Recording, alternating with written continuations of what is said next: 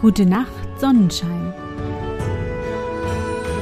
Der märchenhafte Podcast für kleine und für große Leute. Hallo, mein Sonnenschein. Wie war dein Tag heute? Was hast du heute Schönes erlebt? Mein Name ist Anne und ich begrüße dich zu einer neuen Folge meines Märchenpodcasts. Lass uns zusammen in die wunderbare Welt der Märchen reisen und gemeinsam entdecken, was die Helden und Prinzessinnen auf ihren Abenteuern erleben. Bist du bereit? Dann kuschle dich fest in deine Bettdecke, nimm dein Lieblingskuscheltier in den Arm, und wenn du magst, schließe die Augen und folge mir ins Märchenland. Der treue Johannes Es war einmal ein alter König, der war krank und dachte, es wird wohl das Totenbett sein, auf dem ich liege. Da sprach er, Lasst mir den getreuen Johannes kommen. Der getreue Johannes war sein liebster Diener und hieß so, weil er ihm sein Leben lang so treu gewesen war. Als er nun vor das Bett kam, sprach der König zu ihm. Getreuster Johannes, ich fühle, dass mein Ende herannaht, und da habe ich keine andere Sorge als um meinen Sohn. Er ist noch in jungen Jahren, wo er sich nicht immer zu raten weiß, und wenn du mir nicht versprichst, ihn zu unterrichten in allem, was er wissen muss, und sein Pflegevater zu sein, so kann ich meine Augen nicht in Ruhe schließen. Da antwortete der getreue Johannes. Ich will ihn nicht verlassen und will ihm mit Treue dienen, wenn's auch mein Leben kostet. Da sagte der alte König, so sterb ich getrost und in Frieden. Und sprach weiter, nach meinem Tode sollst du ihm das ganze Schloss zeigen, alle Kammern, Säle und Gewölbe und alle Schätze, die darin liegen. Aber die letzte Kammer, in dem langen Gange, sollst du ihm nicht zeigen, worin das Bild der Königstochter vom goldenen Drachen verborgen steht. Wenn er das Bild erblickt, wird er eine heftige Liebe zu ihr empfinden und wird in Ohnmacht niederfallen und wird ihretwegen in großer Gefahr geraten. Davor sollst du ihn hüten. Und als der treue Johannes abermals dem alten König die Hand darauf gegeben hatte, ward dieser still, legte sein Haupt auf das Kissen und starb.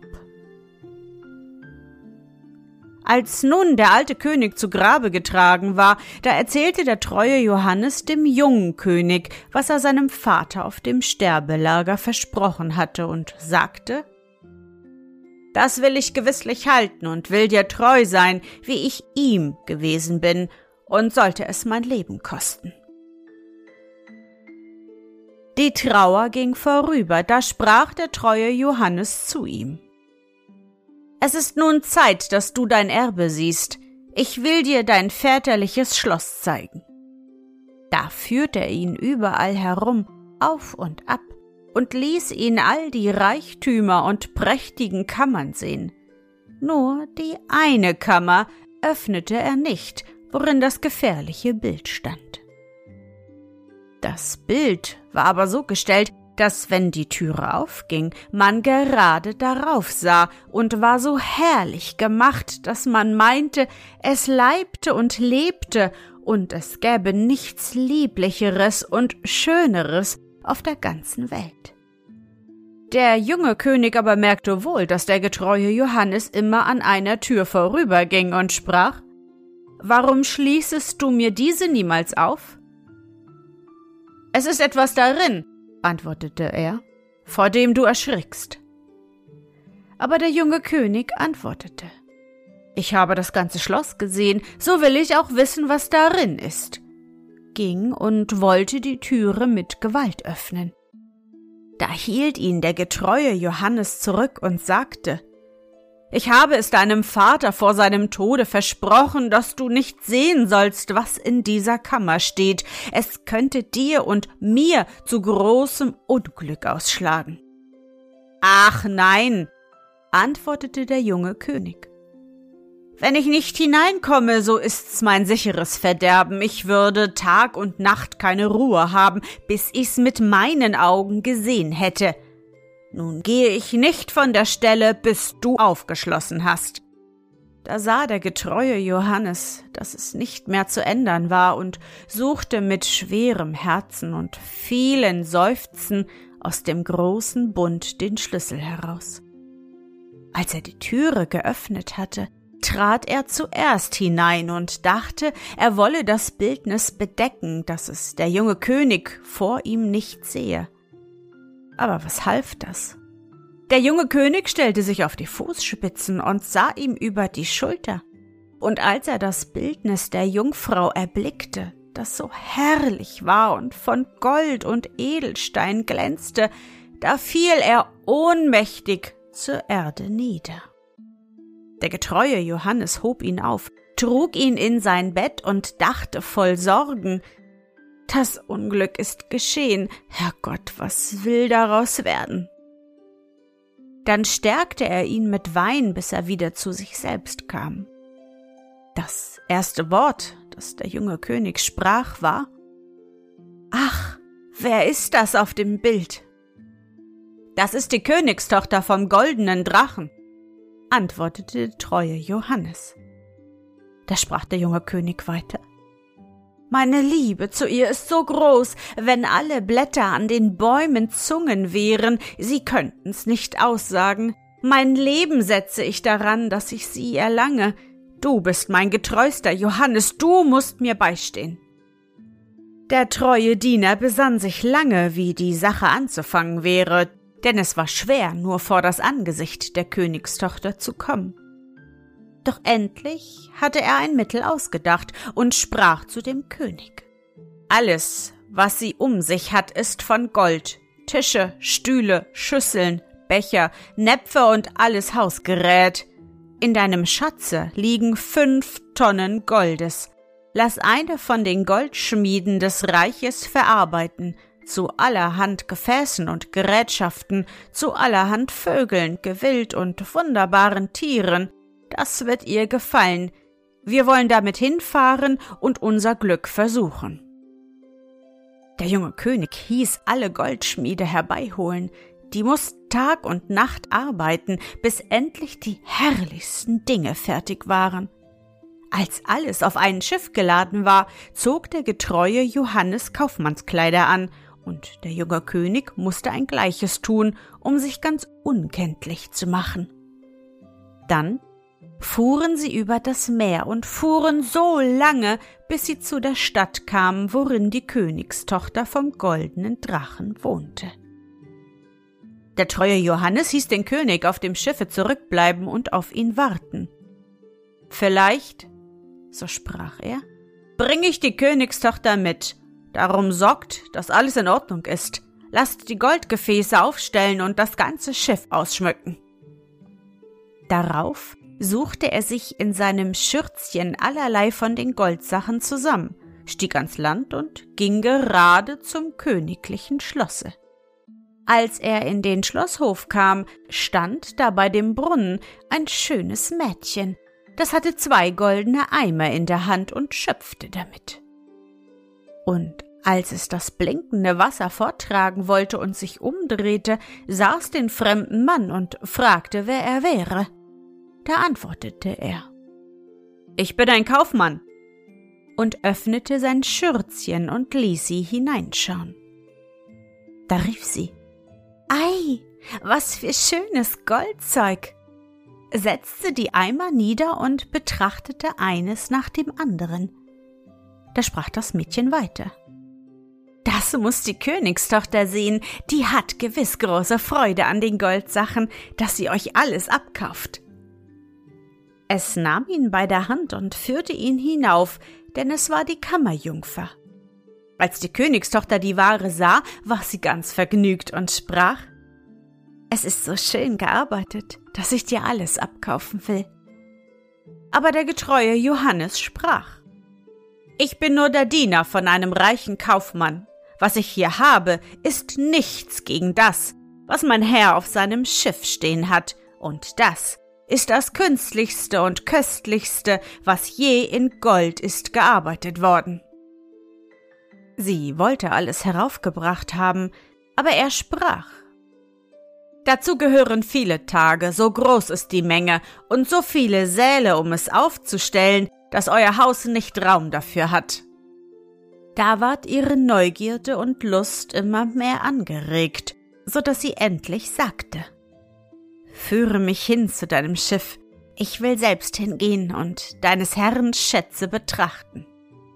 Da führte sie der getreue Johannes zu dem Schiffe hin und ward ganz freudig, und der junge König, als er sie erblickte, sah, dass ihre Schönheit noch größer war, als das Bild sie dargestellt hatte, und meinte nicht anders, als das Herz wollte ihm zerspringen. Nun stieg sie in das Schiff, und der junge König führte sie hinein. Der getreue Johannes aber blieb zurück bei dem Steuermann und hieß das Schiff abstoßen. Spannt alle Segel auf, dass es fliegt wie ein Vogel in der Luft. Der junge König aber zeigte ihr drinnen das goldene Geschirr, jedes einzeln, die Schüsseln, Becher, Näpfe, die Vögel, das Gewild und die wunderbaren Tiere. Viele, viele Stunden gingen herum, während sie alles besah, und in ihrer Freude merkte sie nicht, dass das Schiff dahinfuhr. Nachdem sie das letzte betrachtet hatte, dankte sie dem Kaufmann und wollte heim. Als sie aber an des Schiffes Rand kam, sah sie, dass es fern vom Lande auf hohe Meere ging und mit vollen Segeln forteilte. Ach, rief sie erschrocken, ich bin betrogen, ich bin entführt und in die Gewalt eines Kaufmannes geraten, lieber wollt ich sterben. Der junge König aber fasste sie bei der Hand und sprach Ein Kaufmann bin ich nicht, ich bin ein König und nicht geringer an Geburt als du bist. Aber dass ich dich mit List entführt habe, das ist aus übergroßer Liebe geschehen. Das erste Mal, als ich dein Bildnis gesehen habe, bin ich ohnmächtig zur Erde gefallen. Als die Königstochter vom goldenen Drachen das hörte, ward sie getröstet und ihr Herz ward ihm geneigt, so dass sie gerne einwilligte, seine Gemahlin zu werden. Es trug sich aber zu, während sie auf dem hohen Meere dahinfuhren, dass der getreue Johannes, als er vorn auf dem Schiffe saß und Musik machte, in der Luft drei Raben erblickte, die dahergeflogen kamen. Da hörte er auf zu spielen und horchte, was sie miteinander sprachen, denn er verstand das wohl. Der eine rief Ei, da führt er die Königstochter vom goldenen Drachen heim. Ja, antwortete der zweite. Er hat sie noch nicht, sprach der dritte. Er hat sie doch, sie sitzt bei ihm im Schiffe. Da fing der erste wieder an und rief Was hilft's ihm das? Wenn sie ans Land kommen, wird ihm ein fuchsrotes Pferd entgegenspringen. Da wird er sich aufschwingen wollen, und tut er das, so sprengt es mit ihm fort und in die Luft hinein, dass er nimmermehr seine Jungfrau wiedersieht. Sprach der zweite, ist gar keine Rettung? Oh ja, wenn ein anderer schnell aufsitzt, das Feuergewehr, das in den Halftern stecken muss, herausnimmt und das Pferd damit totschießt, so ist der junge König gerettet, aber wer weiß das? Und wer's weiß und sagt's ihm, der wird zu Stein von den Fußzehen bis zum Knie. Da sprach der Zweite. Ich weiß noch mehr, wenn das Pferd auch getötet wird, so behält der junge König doch nicht seine Braut. Wenn sie zusammen ins Schloss kommen, so liegt dort ein gemachtes Brauthemd in einer Schüssel und sieht aus, als wär's von Gold und Silber gewebt, ist aber nichts als Schwefel und Pech. Wenn er's antut, verbrennt es ihn bis aufs Mark und Knochen. Da sprach der Dritte. Ist da gar keine Rettung? Oh ja, antwortete der zweite. Wenn einer mit Handschuhen das Hemd packt und wirfst es ins Feuer, dass es verbrennt, so ist der junge König gerettet, aber was hilft's? Wer's weiß und es ihm sagt, der wird halbes Leibes Stein von Knie bis zum Herzen. Da sprach der Dritte. Ich weiß noch mehr. Wird das Brauthemd auch verbrannt, so hat der junge König seine Braut doch noch nicht. Wenn nach der Hochzeit der Tanz anhebt und die junge Königin tanzt, wird sie plötzlich erbleichen und wie tot hinfallen. Und hebt sie nicht eine auf und zieht aus ihrer rechten Brust drei Tropfen Blut und speit sie wieder aus, so stirbt sie. Aber verrät das einer, der es weiß, so wird er ganzen Leibes zu Stein vom Wirbel bis zur Fußzehe. Als die Raben das miteinander gesprochen hatten, flogen sie weiter. Und der getreue Johannes hatte alles wohl verstanden. Aber von der Zeit an war er still und traurig. Denn verschwieg er seinem Herrn, was er gehört hatte, so war dieser unglücklich. Entdeckte er es ihm, so musste er selbst sein Leben hingeben. Endlich aber sprach er zu sich Meinen Herrn will ich retten, und sollt ich selbst darüber zugrunde gehen. Als sie nun ans Land kamen, da geschah es, wie die Raben vorhergesagt hatten, und es sprengte ein prächtiger fuchsroter Gaul daher. Wohlan, sprach der junge König, der soll mich in mein Schloss tragen. Und wollte sich aufsetzen. Doch der treue Johannes kam ihm zuvor, schwang sich schnell darauf, zog das Gewehr aus den Halftern und schoss den Gaul nieder. Da riefen die anderen Diener des Königs, die dem treuen Johannes doch nicht gut waren.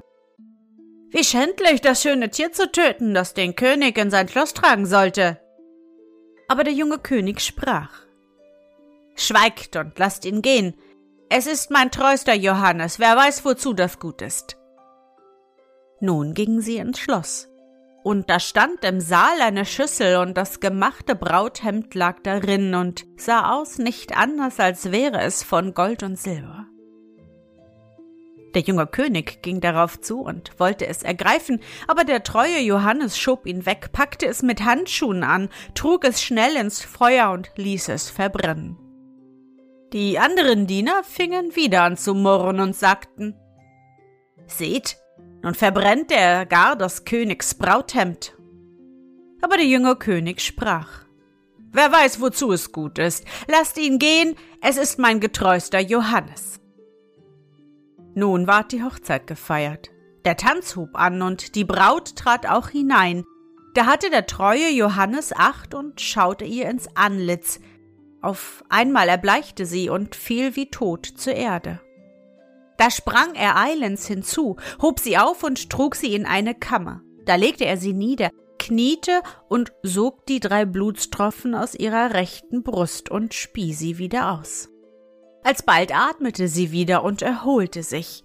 Aber der junge König hatte es mit angesehen und wusste nicht, warum es der getreue Johannes getan hatte ward zornig darüber und rief Werft ihn ins Gefängnis.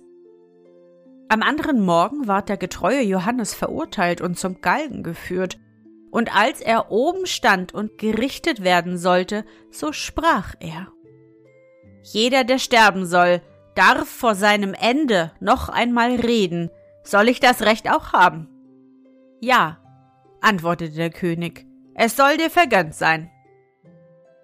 Da sprach der treue Johannes Ich bin mit Unrecht verurteilt und bin dir immer treu gewesen, und erzählte, wie er auf dem Meere das Gespräch der Raben gehört und wie er, um seinen Herrn zu retten, das alles hätte tun müssen. Da rief der junge König O mein treuster Johannes, Gnade, Gnade führt ihn herunter. Aber der treue Johannes war bei dem letzten Wort, das er gesprochen hatte, leblos herabgefallen und war ein Stein. Darüber trug nun der König und die Königin großes Leid, und der König sprach Ach, ach, was habe ich große Treue zu übel belohnt. Und er ließ das steinerne Bild aufheben und in seine Schlafkammer neben sein Bett stellen. So oft er es ansah, weinte er und sprach Ach, ach, könnte ich dich wieder lebendig machen, mein getreuster Johannes. Es ging eine Zeit herum, da gebar die Königin Zwillinge, zwei Söhnlein. Die wuchsen heran und waren ihre Freude. Einmal, als die Königin in der Kirche war und die zwei Kinder bei dem Vater saßen und spielten, sah dieser wieder das steinerne Bildnis voll Trauer an und seufzte und rief Ach, ach, könnte ich dich wieder lebendig machen, mein getreuster Johannes. Da fing der Stein an zu reden und sprach Ja, du kannst mich wieder lebendig machen, wenn du dein Liebstes opfern willst. Da rief der König Alles, was ich auf der Welt habe, will ich für dich hingeben. Da sprach der Stein weiter Töte deine beiden Söhne, so erhalte ich das Leben wieder. Der König erschrak entsetzlich, als er hörte, dass seine liebsten Kinder sterben sollten, doch dachte er an die große Treue und dass der getreue Johannes für ihn gestorben war. Da zog er sein Schwert und tötete die beiden Kinder. Und als er dies vollbracht hatte, so kehrte das Leben in den Stein zurück, und der getreue Johannes stand wieder frisch und gesund vor ihm. Da sprach er zum König Deine Treue soll nicht unbelohnt bleiben. Er nahm die Kinder bestrich ihre Wunden mit dem Wasser des Lebens, und davon wurden sie im Augenblick wieder gesund, sprangen herum und spielten fort, als wär ihnen nichts geschehen. Nun war der König voll Freude, und als er die Königin kommen sah, versteckte er den getreuen Johannes und die beiden Kinder in einen großen Schrank. Wie sie hereintrat, sprach er zu ihr Hast du gebetet in der Kirche? Ja, antwortete sie. Aber ich habe beständig an den treuen Johannes gedacht, dass er so unglücklich durch uns geworden ist. Da sprach der König. Liebe Frau, wir können ihm das Leben wiedergeben, aber es kostet uns unsere beiden Söhnlein, die müssen wir opfern. Königin ward bleich und erschrak im Herzen, doch sprach sie Wir, wir sind's ihm schuldig, wegen seiner großen Treue. Da freute sich der König, dass sie dachte, wie er gedacht hatte, ging hin und schloss den Schrank auf, holte die Kinder und den treuen Johannes heraus und sprach Gott sei gelobt, er ist erlöst und unsere Söhnlein haben wir auch wieder. Und dann erzählte er ihr, wie sich alles zugetragen hatte. So lebten sie denn zusammen in Glückseligkeit bis an ihr Ende.